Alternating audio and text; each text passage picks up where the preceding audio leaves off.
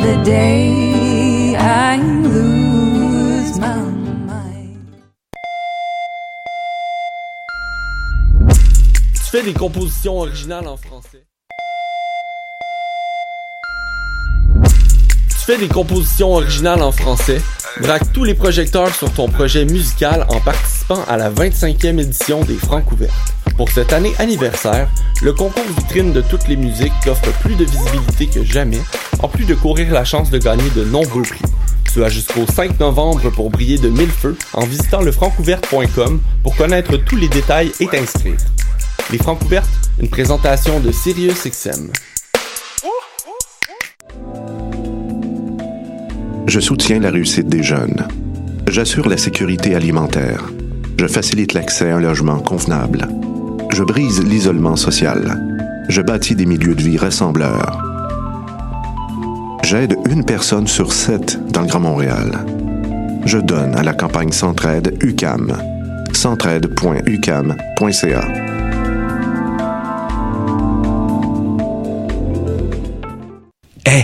vous saviez que choc.ca ce n'est pas que du podcast C'est aussi 5 chaînes musicales 24 heures sur 24 pour vous accompagner partout. Rock, indie pop, hip-hop, musique francophone et musique électronique en écoute gratuite et à volonté. Pour les découvrir, rendez-vous sur le site de choc.ca sur l'onglet chaîne musicale. Hey, it's Alex from Mets, and you're listening to CHOQ Montreal.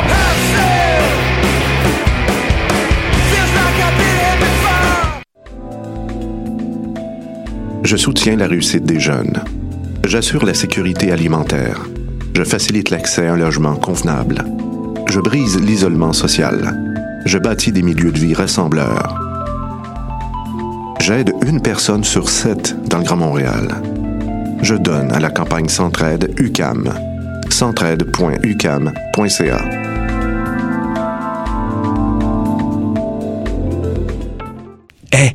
vous saviez que choc.ca ce n'est pas que du podcast C'est aussi 5 chaînes musicales 24 heures sur 24 pour vous accompagner partout. Rock, indie pop, hip-hop, musique francophone et musique électronique en écoute gratuite et à volonté. Pour les découvrir, rendez-vous sur le site de choc.ca sur l'onglet chaîne musicale. Hey, it's Alex from Mets, and you're listening to CHOQ Montreal.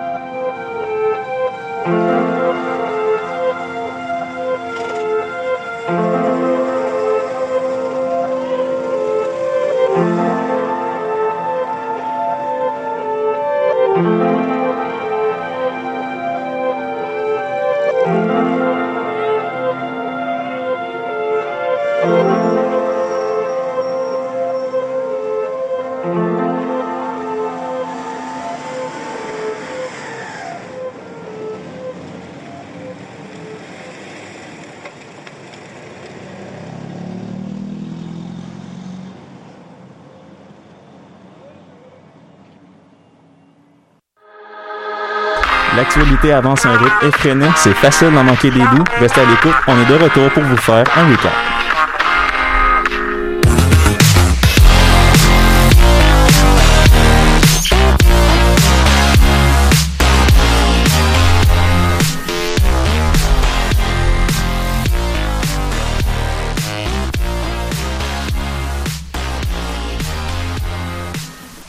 Bonjour à vous, bienvenue au recap de choc.ca du 9 novembre 2020. Cette semaine, vous allez être accompagné de Daphné, Louis et Manon à la régie. Vous allez bien tout le monde?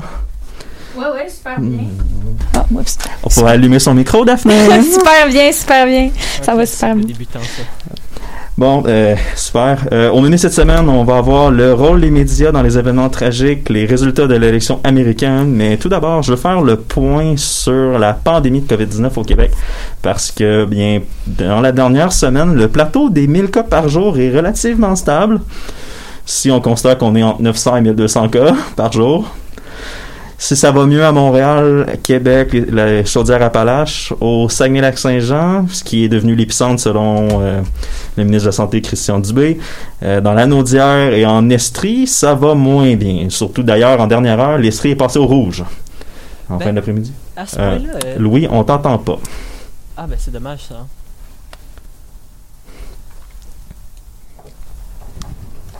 Tim, est-ce que tu m'entends maintenant? Pas vraiment. À peine. Moi, je t'entends un peu. Ouais, on entend à peine. Désolé Ah ouais, des hein. problèmes techniques. Ah, c'est c'est problématique ça. Bon, ben, je t'entends un peu, en fait. On entend un bruit de fond, mais Non, c'est ça. Bref, peu importe.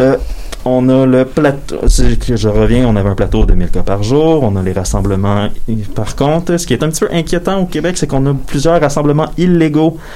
De plus en plus d'amendes sont données par ça par les corps policiers. Euh, on a eu un rassemblement de voitures modifiées dans la région de Montréal. Ils se sont déplacés un peu partout dans la nuit de samedi à dimanche. C'est un petit peu n'importe quoi. On avait, on a eu 200 personnes dans un bar de Sherbrooke. Ce qui est pas très très bon non plus. Ce que j'ai le goût de dire à ça, c'est come on, guys, really? ouais, je pense que la population s'essouffle un petit peu là, des règlements. Depuis le début, on remarque que ça a pas mal diminué euh, la réponse aux restrictions. Ouais, non, c'est sûr, mais quand même, c'est pas, euh, c'est pas le moment en pleine deuxième vague de faire des, d'aller aussi comme, d'être aussi peu euh, respectueux dans le fond, parce qu'on s'entend que si ça s'améliore pas, on, Mais ce qui est étonnant, c'est que les gens font ça malgré les amendes super chères. Là. On s'entend que c'est pas euh, juste des avertissements. Là. non, c'est ça, c'est, c'est dans les quatre chiffres en partant. Ah, effectivement, là, tu sais, les ados qui font euh, des parties, euh, c'est ça, ils, ils en payent le, le plein prix, je dirais, là, euh, après. euh. Ouais, effectivement, c'est pas très très bon. Euh, au moins, niveau COVID, on a eu quand même une bonne nouvelle aujourd'hui. Je sais pas si t'as entendu parler. Euh, Euh, le vaccin Pfizer, euh, ils ont annoncé des résultats, ce qui sont très très positifs, une efficacité de 90%. oui, les ça. je- oui. Ça, c'est quand même très très bon parce qu'on s'entend, c'est le genre de niveau d'efficacité qu'on vise pour aller au niveau commercial. oui, c'est sûr que c'est très prometteur d'entendre ça, surtout qu'on a hâte d'avoir un vaccin. Mais il faut faire attention aussi, tu sais, à pas euh, non plus euh, penser que ça va être tout de suite, là, que ça va être. Non, non, parce que justement, Pfizer prévoit être capable de faire d'ici la fin de l'année 2020 30 millions de doses, ce qui est peu. Et pour l'année 2021, faire 1,3 million de doses, ce qui est aussi très peu. Mais c'est ça, puis surtout qu'on s'entend aussi que ces doses-là vont sûrement être euh, distribuées de façon très euh, précise, dans le sens qu'on va choisir à qui les donner. Là. Ça Ben, c'est euh, qu'à la base, le vaccin Pfizer a été bâti avec, en collaboration avec une autre entreprise. Qui, mais dans le fond, les trois pays qui vont être priorisés par ce vaccin-là, c'est la Chine, les États-Unis et l'Allemagne. En partant, et en plus, la chaîne d'approvisionnement pour le vaccin, selon Diane Lamar, qui est dans la santé publique de Montréal, je crois, est très très compliquée parce que pour transporter les vaccins d'un endroit à l'autre, pour que le vaccin garde son efficacité, il faut garder le vaccin à moins 65 degrés Celsius. OK, quand même, hein? Donc, euh, bon, on est sur des bonnes nouvelles, mais c'est pas encore... Ouais, mais c'est très euh, très compliqué. Fond, on ça. attend des vaccins un petit peu plus faciles à transporter. Mais euh, ce que je me demande là-dedans, puis là, Ah, est-ce qu'on yes, je m'entend? pense qu'on t'entend un petit peu là. Là, on m'entend un peu, hein. Ouais, il faudrait qu'on booste le son au max puis que je parle fort. Ah ben je sais pas, je sais pas. C'est peut-être nos écouteurs aussi qui font défaut là, mais ça. Euh, par contre, ce que je comprends pas, c'est que s'il faut garder le vaccin à une certaine température, c'est pas genre hyper complexe à distribuer. Ah Ouais, c'est sûr. Essaie de transporter en avion quelque chose à moins de 65 degrés Celsius. Là. Ça rajoute une bonne difficulté, effectivement. Non, non, c'est pas très très. euh, C'est un petit peu compliqué, comme on dit. Effectivement. Fait que je pense qu'on a fait le tour pour ce qui est de la COVID. Dans le fond, faites juste continuer à respecter les règles de la santé publique, s'il vous plaît. Là. On est sur le point dans certaines régions de passer du rouge au orange et dans d'autres régions qui ont été moins affectées par la pandémie, ben, ils apprennent la leçon à la dure présentement. Donc on voit qu'il faut continuer à faire des efforts. Euh, je sais pas, les problèmes techniques, Louis, de ton côté, ça semble-tu vouloir s'arranger un peu? Ben, bonne question. Est-ce que tu m'entends bien? Ben, je t'entends relativement bien, donc c'est pas si pire que ça. Je t'entends mieux que je t'entendais avant. C'est bon, on va essayer de faire avec, puis euh, je ferai ma chronique sur le micro de la régie. Euh, Ou à moins que c'est... parce que c'est- ben non, je pense que là on, on t'entend quand même relativement bien. Ben, on va rester comme ça, où est-ce qu'il parle dans le micro. En fait, je t'entends puis- aussi bien que Manon, fait que je pense que ça va être ça. C'est bon, on fera avec. Fait que tu, tu veux y aller tout de suite euh, avec euh, médias, euh, le rôle des médias dans, au Québec dans les, euh, les événements tragiques comme ceux qui sont survenus malheureusement dans la nuit de l'Halloween. Mhm, me voilà direct de la régie. Je dois dire, la, la régie était pas pensée pour les gens avec des grandes jambes comme moi. non, non, sûrement pas. Mais tu sais, il y a certains avantages dans la vie. Faire un podcast radio avec un petit lectorat pour une chaîne universitaire, ça amène certains avantages. De un, le manque total de clout. Vu que le recap est minuscule dans la sphère médiatique, on a accès à un certain privilège. Une liberté totale de parole qui peut être atteinte seulement avec un succès énorme ou aucun succès. Ok, ouais, c'est bien. Tu vois où je m'en vais avec ça? Euh, ben, je pense que tu vas donner une opinion assez tranchée sur le rôle des médias. Ah, On ça va, être, ça va être un de mes hot takes les plus chauds, là. C'est Oh. c'est pourquoi aujourd'hui, Oh, je oh, compte Ok, ok. Je compte utiliser ce privilège-là au max. On t'écoute. D'ailleurs, trigger warning solide, les, Jeux, olympiques, c'est pas cette semaine, mais je joue pour l'art dans la compétition de la glissade dangereuse. Je compte discuter d'événements traumatiques qui ont fortement frappé le Québec dans la semaine dernière.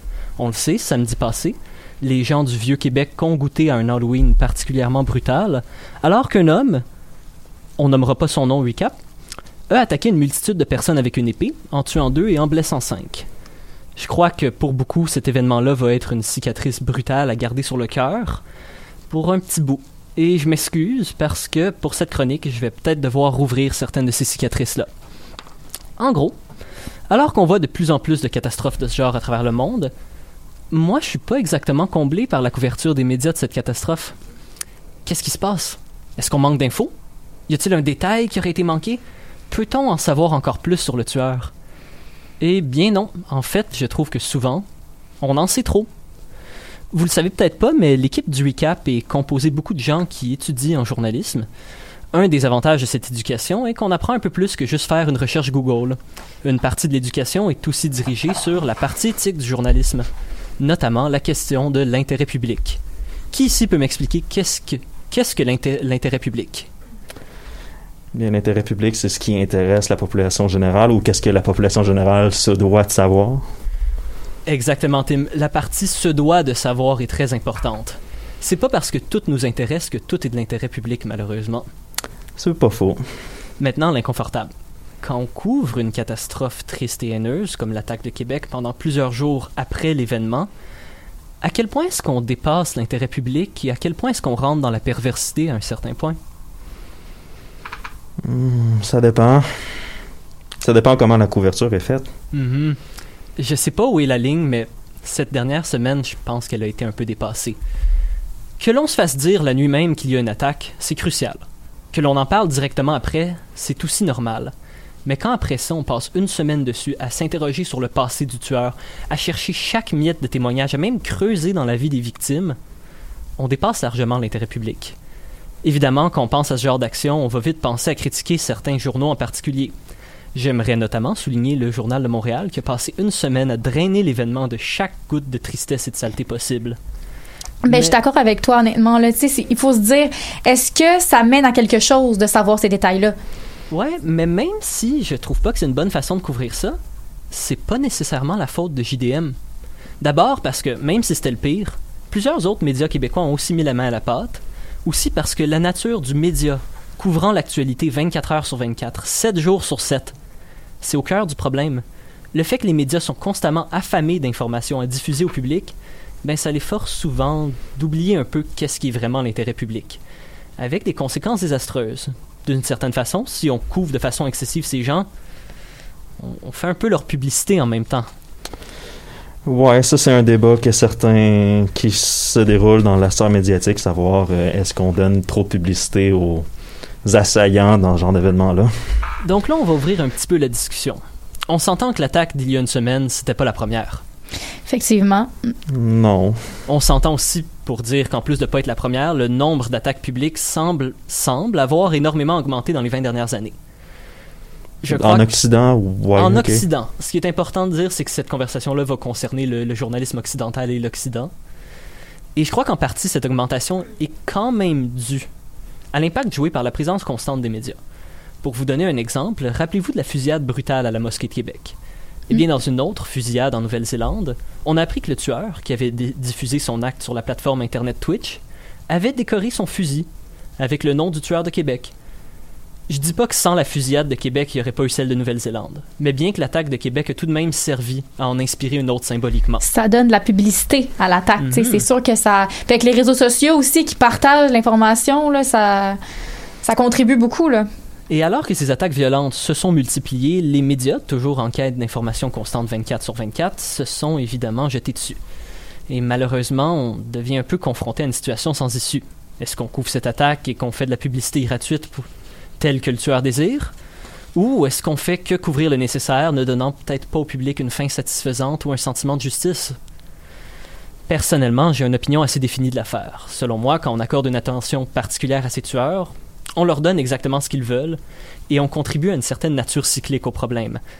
L'attaquant cherche souvent à faire une marque brutale sur l'imaginaire et en parlant de lui pendant des semaines, à essayer de décortiquer ses actions, les médias font exactement ça. Et ensuite, d'autres attaquants potentiels voient toute cette attention et trouvent la motivation pour leurs propres actes terroristes. Mais d'une certaine façon, il faut reconnaître que je fais une critique injuste des médias. Comme je l'ai dit plus tôt, même si ce n'est pas d'intérêt public, ceux-ci n'ont parfois pas le choix de padder leur programme. En plus, il faut considérer qu'il s'agit aussi d'un problème au niveau de notre traitement de la santé mentale. Reconnaissons-le, l'Amérique du Nord en entier, malgré sa richesse, est très mal équipée pour aider les gens en détresse. Et ça, c'est pas du tout du ressort des médias traditionnels. Donc, avant qu'on se mette à parler tout en gang, j'aimerais qu'on garde une coupe de questions en tête. Est-ce que les médias jouent un rôle dans l'influence de ces catastrophes violentes? Devrait-on, nous le public, être plus critiques Si oui, est-ce que c'est possible d'avoir un journalisme éthique qui couvre ces éléments sans profiter?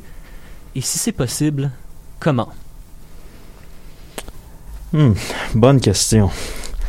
C'est que, dans un certain sens, c'est qu'on peut pas non plus. Non, je bien dire ça. C'est que, il y a certains médias que j'ai vus, je parle de l'attaque de Québec, que c'est aussi, tu veux pas non plus brimer le droit de parole des victimes. Et ça, il y, y a des victimes de l'attaque de Québec qui, un coup, qui sont sortis de l'hôpital, ont cherché à contacter les médias par eux-mêmes pour parler de écoutez, oui, c'est arrivé, c'est triste ce qui nous est arrivé, mais on va continuer à vivre, on va se battre, on vous remercie de votre soutien. Ça, cette partie-là est quand même importante à couvrir.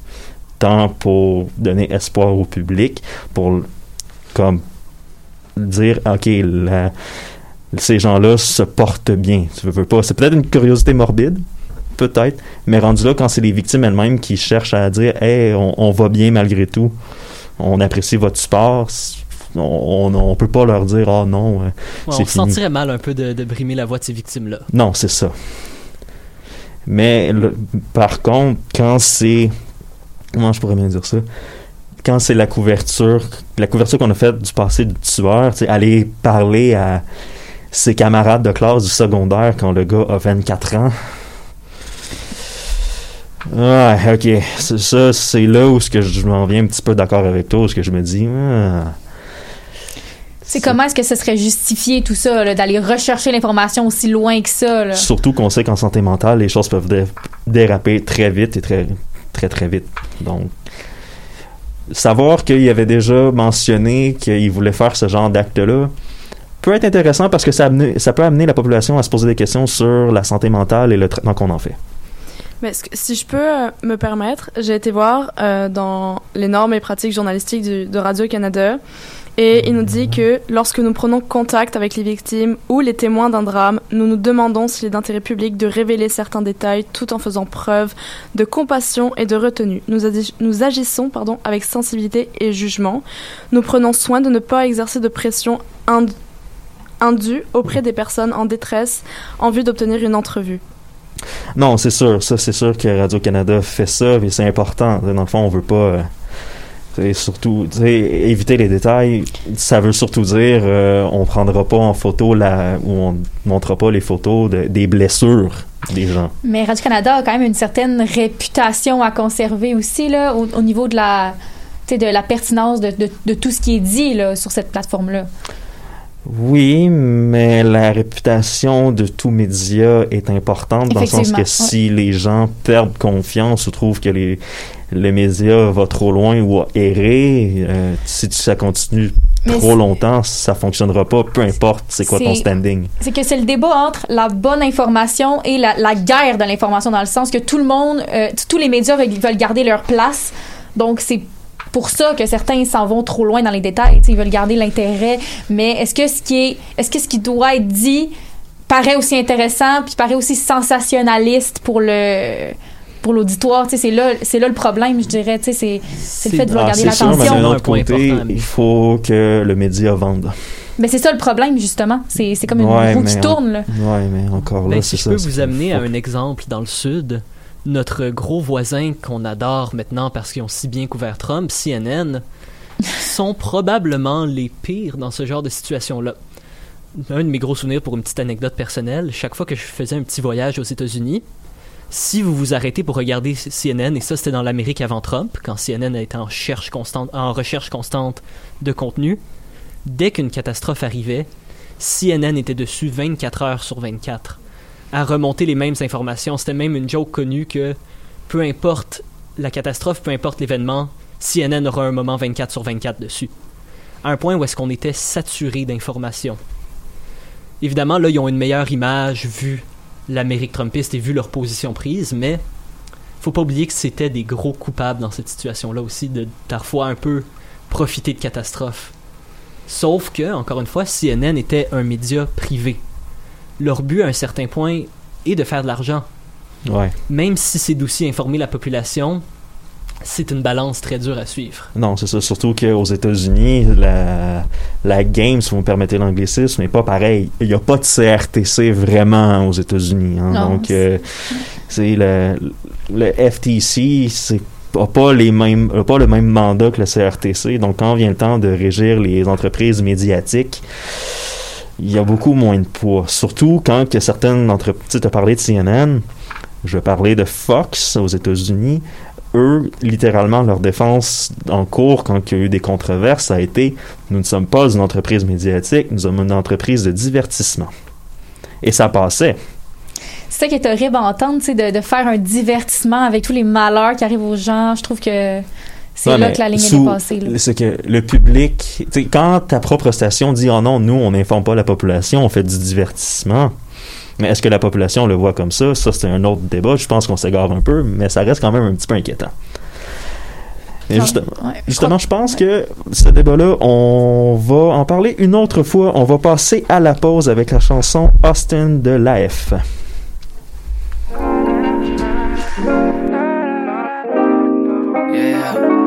Famille sans entreprise.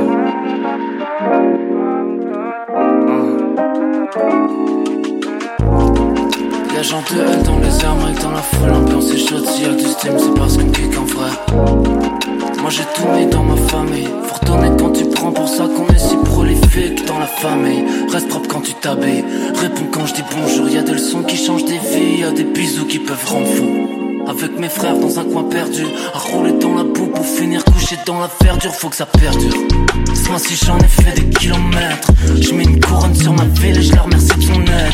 Vu que je suis entouré comme jamais, je ferai, je promets, je cesserai pas, man. Que bien y'a ma famille sous mes bras, ouais. Yeah, je représente ma F, ma famille Depuis le temps y'a rien que fan qui est souillé comme la vallée ah, Garde ce soin, so j'ai pris le contrôle du bullet J'ai mis le chapelet sur les colliers I got love, c'est qu'on est blessé Je suis le padre dans la messe Sont tannés de m'entendre encenser, mais c'est ça que je te faire à toutes mes censitaires en cavale qui stimule mon encéphale. Meilleur que des mondes sans les failles, still selling love au détail. Chez nous dans un palace comme dans une maison de paille. J'ai toujours vu la scène.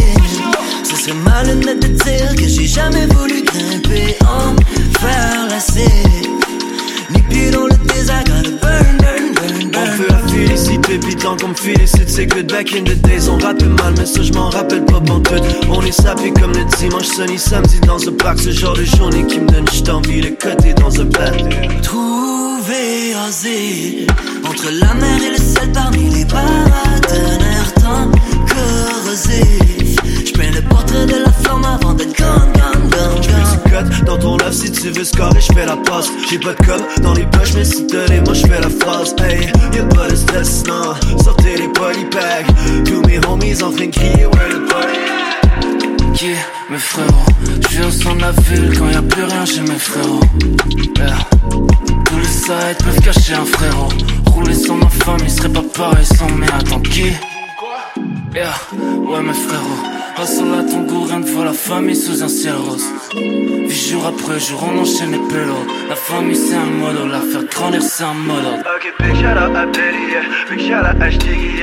Big shout out à Zozo, Big shout out à Chacha, Big shout out à Banjou, yeah. Big shout out mes mais oui. Big shout out à Planet, ok. Big shout out à Gégé, Big shout out à yeah. Big shout out à Stiggy. Big shout out à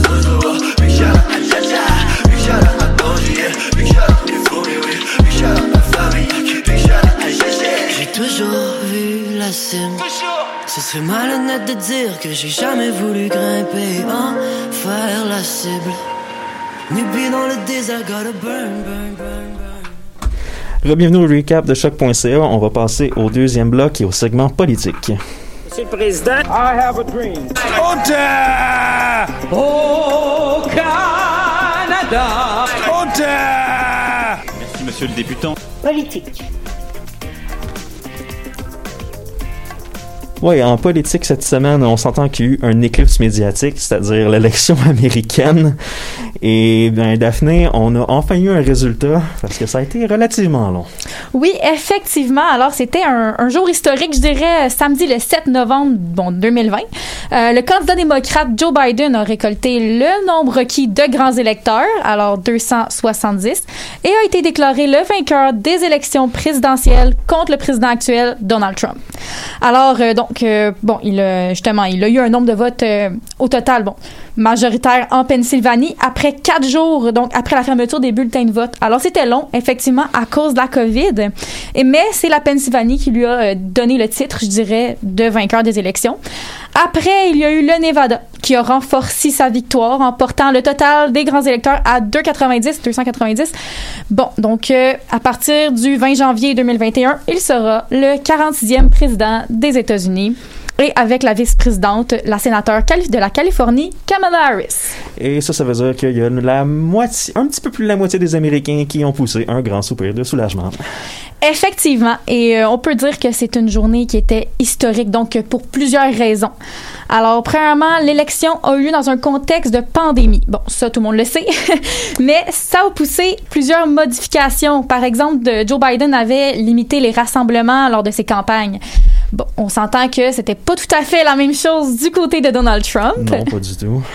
Mais bon, euh, on peut on peut dire que bon, euh, c'est Je ça. pense Trump- que vous avez pas bien écouté les communiqués de presse de Trump. Il a vaincu la pandémie. Ah bon, ça c'est sa Ah, façon de voir les vrai, choses.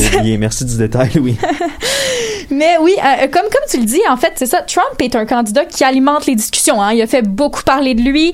Euh, donc c'est ça. C'est un candidat qui est très pol- polarisant. Alors soit on l'adore, soit on le déteste. C'est pour ça qu'il aurait euh, énormément divisé la population en, en deux. euh, Ah, pas aurait, il a.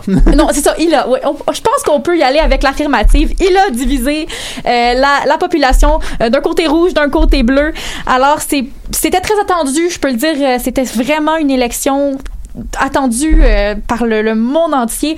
Faut pas oublier non plus que les États-Unis, hein, c'est la puissance mondiale. hein, donc, c'est sûr que quand il y a des élections aux États-Unis, ça reste un, un événement regardé. Mais voilà, c'était très. Pour ces raisons-là, c'était historique. Mais un autre aspect qui est intéressant, c'est que euh, Kamala Harris, donc, qui est- était la première femme à être élue euh, vice-présidente, et elle a un père jamaïcain et une mère indienne. Alors, ça aussi, c'est un autre progrès. euh, du donc du côté des Ouais, du côté des démocrates, effectivement. Mais justement, les, les deux vainqueurs démocrates ont pris la parole en fin de semaine. Euh, oui, en fait, bon, donc euh, les, les deux ont pris la, ont pris la parole, mais euh, bon, donc au début c'était la la, la, la vice-présidente Kamala Harris donc qui a pris la, la parole lors, lors du discours euh, des élections. Alors euh, bon, c'était une, nomination qui est, comme je l'ai dit, doublement novatrice. Son discours était rempli de fierté. Euh, bon, elle, a, elle a parlé de l'expérience de Biden, a souligné que il a perdu des membres de sa famille. Hein. Il n'a pas eu un passé qui était tout Non, le passé de Joe Biden est. Tu peux verser une larme, disons ça comme ça. Effectivement, et selon elle, c'est une expérience qui va vraiment servir là, le, le pays durant les quatre ans. Ah, c'est sûr que Joe Biden sait comment être empathique, ça c'est certain. Oui, effectivement. Et euh, bon, elle a dédié sa victoire aussi aux femmes qui se battent pour l'égalité, pour la justice, etc. Et elle a conclu qu'elle était la première, mais pas la dernière, euh, euh, la dernière femme à occuper le poste. Alors c'est une belle note d'espoir, je dirais. Et effectivement, ça c'était pour Kamala Harris. Joe Biden aussi a pris la parole.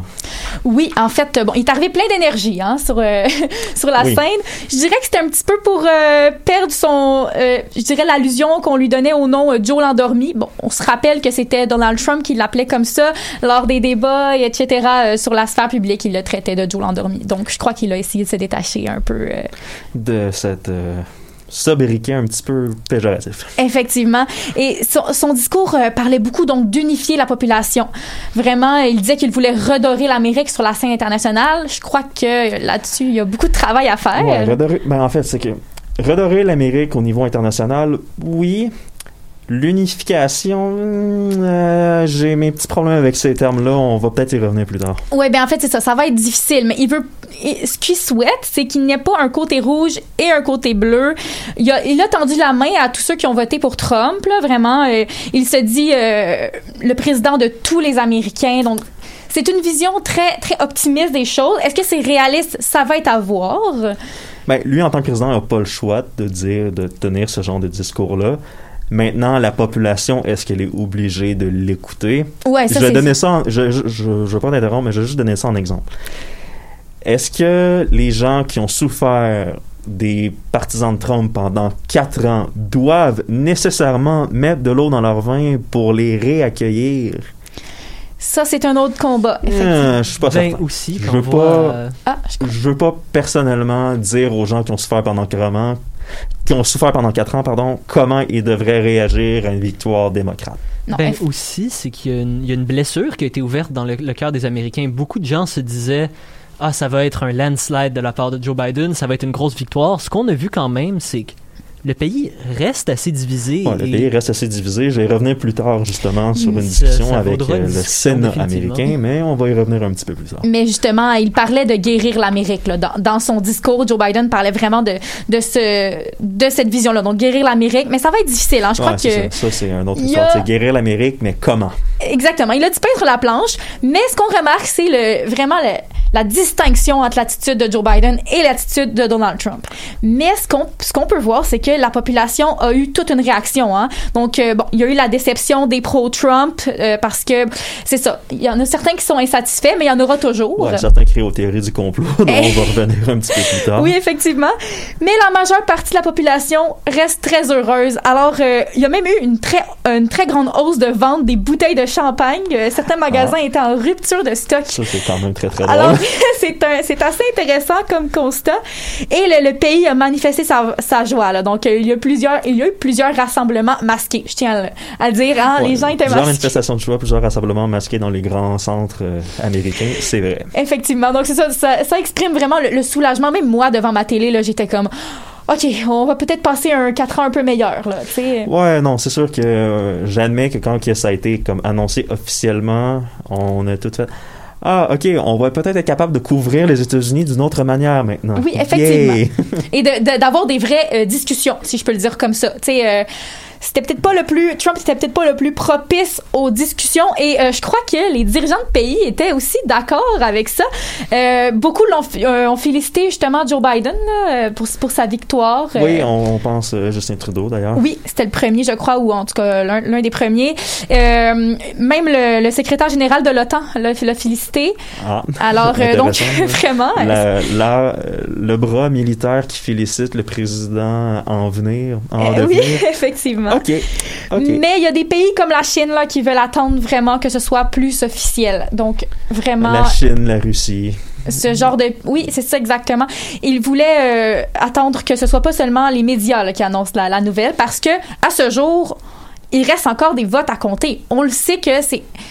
Voilà, c'est Joe Biden qui a remporté l'élection, mais il reste encore... Parce que euh, selon tous les signes qu'il est capable- qu'on est capable Oui. de voir, Joe Biden est en très très bonne posture pour remporter officiellement l'élection. Effectivement. Mais bon, hein, on s'entend que Trump semble mauvais perdant. Alors, il dénonce encore la fraude dans le résultat des élections et se déclare vainqueur si on compte les votes légaux. Alors, Ah, ouais, ça, c'est une autre discussion. a Mais can of worms, si je peux dire ça. c'est ça, son avocat euh, voulait déposer des plaintes là, dans une dizaine d'États. Mais à ce jour, il n'existe aucune preuve sur lesquelles Trump peut réellement s'appuyer pour dire euh, que des poursuites seraient euh, vraiment probables. Donc, euh, Est-ce qu'on peut prendre deux secondes pour parler de la conférence de presse de l'avocat de Trump? Oui, oui, en fait, je pense qu'on est rendu pas, pas mal du côté de Trump. Effectivement. Et puis, justement, comme tu as mentionné, Trump, depuis jeudi, crie au vol, les votes légaux, euh, sans nécessairement de preuves concrètes. La majorité des challenges qu'il a envoyés en cours se sont fait rejeter par faute de preuves concrètes. Malgré, ça n'empêche pas certains sénateurs et grandes figures du Parti républicain d'être de son côté et de crier au vol. Je pense à Ted Cruz du Texas et Lindsey Graham qui a finalement gagné, qui a remporté son siège euh, à la, au Sénat. Je vais y revenir un peu plus tard. Mais ces deux-là, c'est des grosses pointures du Parti républicain. Ils sont du côté de Trump et ils disent... Mitch McConnell est encore là aussi. Hein? Mitch McConnell est encore là. Ouais, mais Mitch McConnell est, est encore là, mais a pas est- a été plutôt froid. Il a simplement dit que Trump avait le droit de contester au niveau judiciaire et s'en est tenu là.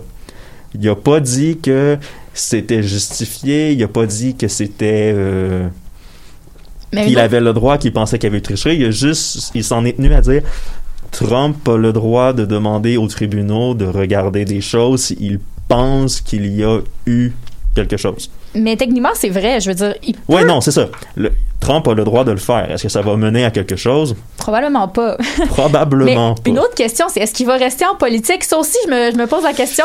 là. Peut-être que dans quatre ans, il va décider de se représenter. C'est déjà arrivé qu'un Oui, c'est président... déjà arrivé qu'un président fasse ça et c'est déjà arrivé qu'un président remporte l'élection. Grover Oui. Cleveland a, a remporté un premier mandat, a perdu à sa réélection et est revenu quatre ans plus tard. Mais comme- ça date, ça date. Oui, ça date des années 1800. C'est- ancien. 1824, je crois, Ouais, mais je crois que c'est avant la guerre de mon, sécession. mon historique de Grover Cleveland n'est pas excellent. Ça pourrait arriver, mais connaissant Trump, on sait jamais trop ce qui peut arriver. Non, on sait pas ce qui, ce qui peut arriver. D'ailleurs, ces partisans manifestent. On manifestait devant des bureaux de vote cette semaine. C'était très, très drôle à voir. Au Michigan, où ce que Biden re- remontait la pente face au mirage rouge. Mirage rouge, ça, c'est ce qui, explique le phénomène du on compte les votes la journée de l'élection en premier et après on compte les votes on compte les votes postaux au Michigan. Donc, ce que ça fait, c'est que les votes de la journée même avantageaient Trump, mais la grande vague de votes postaux avantageait Biden. On se demande pourquoi quand il y a un des deux partis qui disait que les votes postaux étaient pas bons. Je dis ça, je dis rien. On s'entend qu'on on comprenait un peu l'idée de Trump derrière ça. Ouais, là. non, c'est ça. Ça lui donnait un standing pour pouvoir crier à la fraude. Parce que là, si les votes postaux avantagent Biden, les gens, on voit la remontée, ça vient plus facile, entre parenthèses, de semer le doute. Justement, ses partisans disaient, dans cet état-là, arrêtez de compter les votes, ces votes-là sont illégaux, sans aucune preuve. Ça devient vraiment malaisant quand on commence à regarder comment, dans les dernières semaines, on dirait qu'il y a eu un coup monté, mais pas du bord des démocrates. On dirait vraiment que Trump était en train de préparer sa défaite. Ouais, il préparait sa ouais, exactement. Mais- Ça ressemble à ça. Il préparait sa défaite. Dans- Et ce qui est très très drôle aussi, c'est que tu sais, on disait les, les manifestations pour qu'ils arrêtent de compter les votes au Michigan et en Pennsylvanie. En Arizona, c'est le contraire. Il y a certains médias qui ont peut-être euh, dit que Biden avait gagné l'Arizona un petit peu rapidement. Parmi ceux-là, surprenamment, Fox News. Parce que c'est très très serré en Arizona et justement, les partisans de Trump sont allés dans le comté de Maricopa et ont dit continuez de compter les votes parce que Trump est peut-être en train de remonter. Et ce qui me fait rire aussi dans cette- tout ce scandale de vote-là, c'est que ah, euh, l'élection présidentielle a été volée par les démocrates, mais sur les mêmes bulletins de vote, les sénateurs, eux, ont quand même eu très bien performé au niveau républicain, et je vais y revenir dans le prochain bloc. Mais c'est, il n'y a aucune logique. Non, sans, effectivement. sans vouloir trop m'avancer, c'est, je pense pas que je m'avance trop en disant, il n'y a pas de preuves concrètes. Non, mais c'est, ce qui est comique, c'est que c'est lui qui crie à la fraude. Tu sais, il crie à la fraude, mais. Parce qu'il est pas capable de perdre. Mais- Justement, Exactement. parlant de perdre, il a aussi perdu la face en fin de semaine. Louis t'en a parlé un petit peu. La conférence de presse de samedi. Oh mon Attends, quelle Dieu. conférence de Ben, presse? Parce qu'on pourrait parler de comme trois conférences de presse Ouais, ben, en fait, différentes. il y a celle de jeudi Celle dans le, dans le- à la Maison Blanche, parce qu'il y a certains médias, notamment MSNBC, qui ont carrément coupé la retransmission en disant le président dit des mensonges, donc on veut pas présenter ça. Et qu'est-ce qu'on vient de voir? Ben, on va aller à notre expert juridique pour vous expliquer pourquoi c'était des faussetés. Mais c'était pas la première fois que ça arrivait. euh, C'est pas, ouais, c'est pas la première fois que ça arrivait, mais de, ce- à cette, de ce niveau-là, multiplié, il y a à peu près juste CNN et Fox News qui ont continué la retransmission complète. Mais c'est fou pour de le meilleur et pour le pire, parce qu'on s'entend couper une retransmission d'un président sous prétexte qu'il ment, peut-être que c'est vrai. Mais est-ce que c'est réellement le mandat des médias de faire ça? Je suis pas certain. Mais c'est fou de dire que c'est le président qu'on coupe. Là. Non, c'est ça. Et c'est que ça aide pas non plus. Tu sais, quand t'as une partie de la population qui pense que les médias font des fake news, puis que tu coupes la communication officielle, qu'elle soit vraie ou non, laisse-le dire c- c'est baliverne, puis après... C'est une zone très, très, très C'est dangereux pour ceux ça. qui y croient. C'est ça, c'est dangereux parce que là, tu viens de perdre tout. C'est- presque impossible. Si les, gens- les gens qui croyaient à Trump, c'est presque impossible qu'ils vont revenir de ton côté. C'est que c'est- c'est que c'est très renforcé comme mentalité. C'est ça le problème. Ouais, c'est renforcer la mentalité des partisans de Trump, donc je suis pas sûr que c'était la bonne chose à faire, mais reste que la meilleure conférence de presse, c'était celle de samedi. Tim, est-ce que tu pourrais nous expliquer les détails deux secondes de ce eh bien, cet deux secondes, c'est que, en fait, c'est que il voulait faire une conférence de presse en Pennsylvanie, dans la région de Philadelphie, pour, encore une fois, dire qu'il y a eu des irrégularités sans trop de preuves, etc. Ce qui est intéressant, c'est l'endroit. Il voulait faire la conférence de presse au Four Seasons Hotel, un hôtel très luxueux de Philadelphie. Il y a quelqu'un dans l'équipe de Trump qui a réservé le mauvais Four Seasons. Ils ont réservé le Four Seasons Landscaping, qui est dans un quartier un petit peu miteux de Philadelphie, entre un crématorium et un magasin de jouets pour adultes. L'image valait mille mots. Voir Rudy Giuliani s'avancer devant le podium dans un parking asphalté, un petit peu délabré, c'était magique. Ça devait être comique quand même comme événement. C'était magique. Ça prend du guts quand même pour la faire. Tu sais, tu réalises que tu as mal loué ton endroit, mais semble que j'abandonnerais la conférence de presse. Je dirais comme, ah, il y a eu un... Je trouverais une façon de sauver la face. Ah, Rudy Giuliani est tombé malade. Tu sais, je sais pas, mais semble... Mais semble qu'il y aurait des, des, des meilleures façons de, de- Ouais, mais d'un autre côté, tu veux. Tu sais, il y a perdre la face et perdre la face. là. Ouais. Et justement, en parlant de perdre la face, euh, Trump euh, va probablement continuer à faire des gestes un petit peu discutables, comme en dernière heure, il a congédié son secrétaire à la défense, Mark Esper. Pourquoi? Aucune idée, surtout qu'on s'entend que Biden va probablement remplacer tout ce beau monde-là anyway. Donc, pourquoi? Aucune idée pour faire en sorte que la transition se fasse moins bien rendu là, j'en ai aucune idée. On va probablement avoir plus de détails dans les prochains jours. Et on va regarder, et on va suivre aussi voir qu'est-ce que Trump va faire dans la période de transition. Pour le moment, on va aller en musique avec Worst Comes to Worst de Mary Davidson et L'œil nu.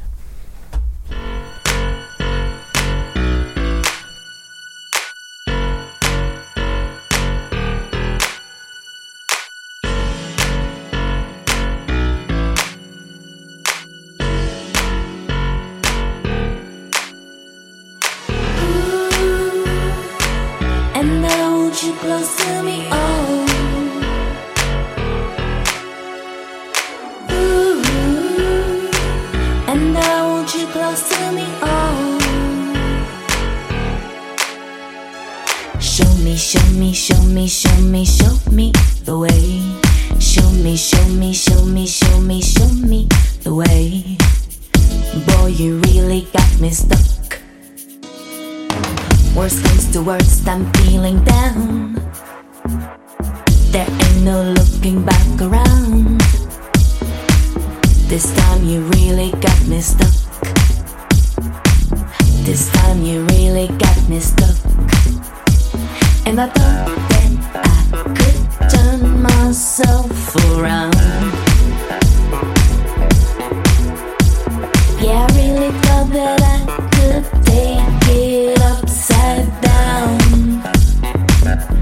Said I want you.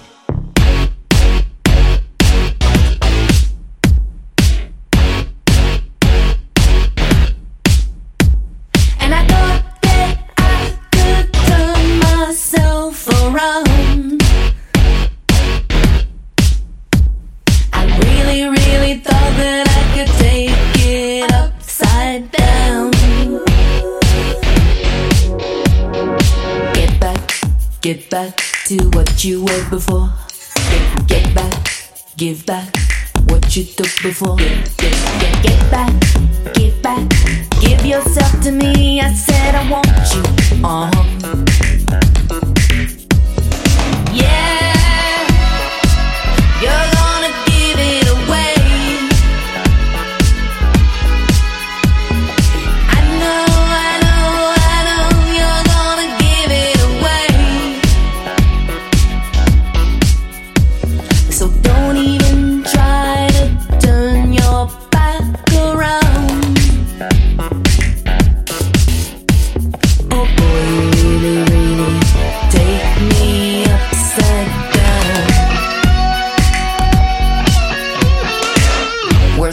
Worst comes to worst, I'm feeling down.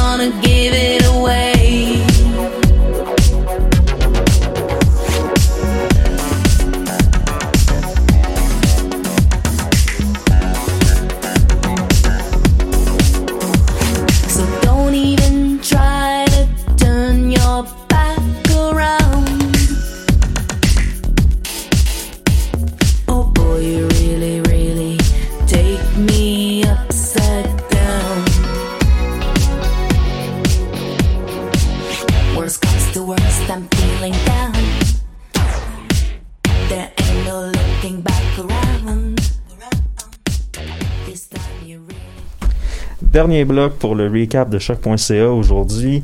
Euh, on va parler de encore de l'élection américaine, mais d'un autre pan de l'élection américaine, parce que si l'élection présidentielle a retenu l'attention pour le pouvoir politique américain, c'était l'élection du Sénat américain qui était très très importante. Et pour les démocrates, je ne sais pas si on peut parler d'un échec ou d'un retour sur terre, malgré les sondages qui étaient relativement favorables. Parce que si on a eu les gains attendus au Colorado ou en Arizona et la défaite relativement facile à prévoir en Alabama, pour le reste, pour les démocrates, j'ai pas beaucoup de bonnes nouvelles. Je donnais l'exemple de Suzanne Collins. Madame Trump a eu sa leçon lors du euh, lors du procès pour impeachment et Madame, ah, je vais confirmer Brett Kavanaugh même si ma population du Maine ne veut pas qu'il soit à la Cour suprême. Eh bien, elle a réussi à garder son siège dans le Maine. Et parlant d'autres échecs relativement flagrants, pour les démocrates. En Caroline du Nord, ils ont perdu probablement l'État pour la présidentielle et le siège sénatorial. Même chose en Caroline du Sud, c'est Lindsey Graham qui a gardé son siège. Ouch. Et euh, En- d'ailleurs, avec Lindsey Graham, j'aimerais qu'on note que la campagne contre Lindsey Graham était coûté- une des plus fortes au niveau national. C'était Son- comme 1,5 milliard de dollars contre lui. Non, Jamie Harrison avait le backing, si vous me permettez l'anglicisme, d'à peu près tout le monde. Et la population de la Caroline du Sud a quand même fait Ah non, on garde Lindsey Graham.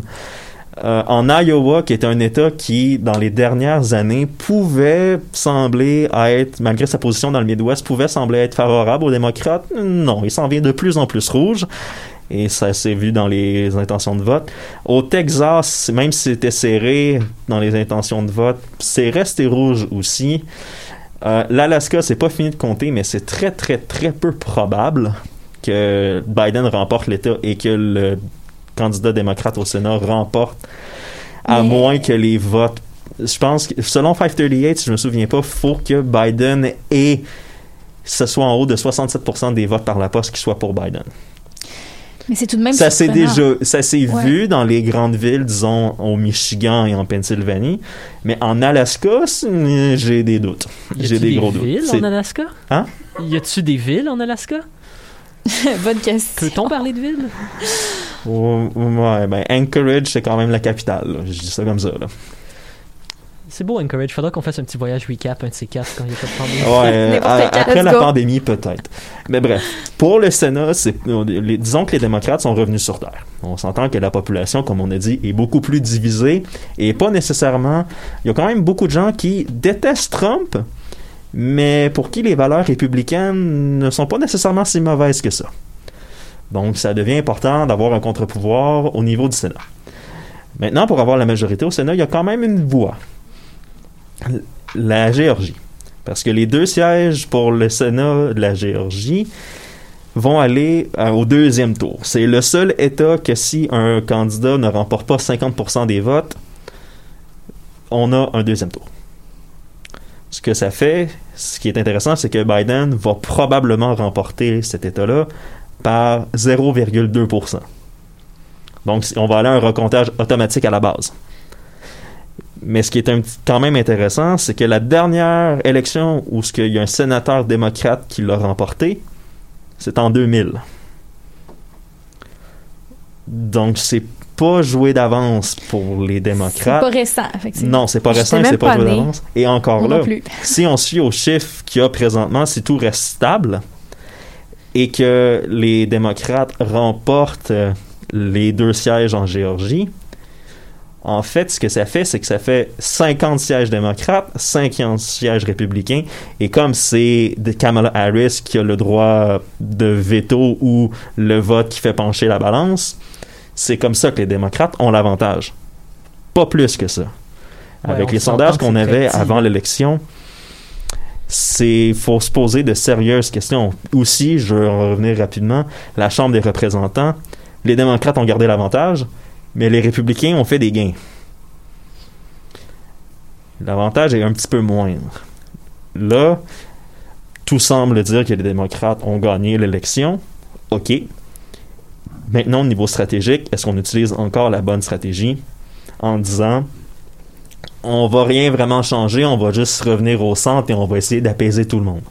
Ouais, c'est très douce amère comme victoire. Non, c'est ça. C'est ça. C'est qu'au niveau de la stratégie aussi, ce qui est intéressant, et ça, c'est la, la représentante à la Chambre de New York, Alexandra Ocasio-Cortez, qui a mentionné tous les démocrates qui se sont présentés pour la Chambre des représentants qui étaient pour Medicare for All, pour euh, une révolution au niveau des transports verts, pour le Green New Deal, et en fond, tous les démocrates qui proposaient quelque chose de progressiste pour la population ont remporté leur élection.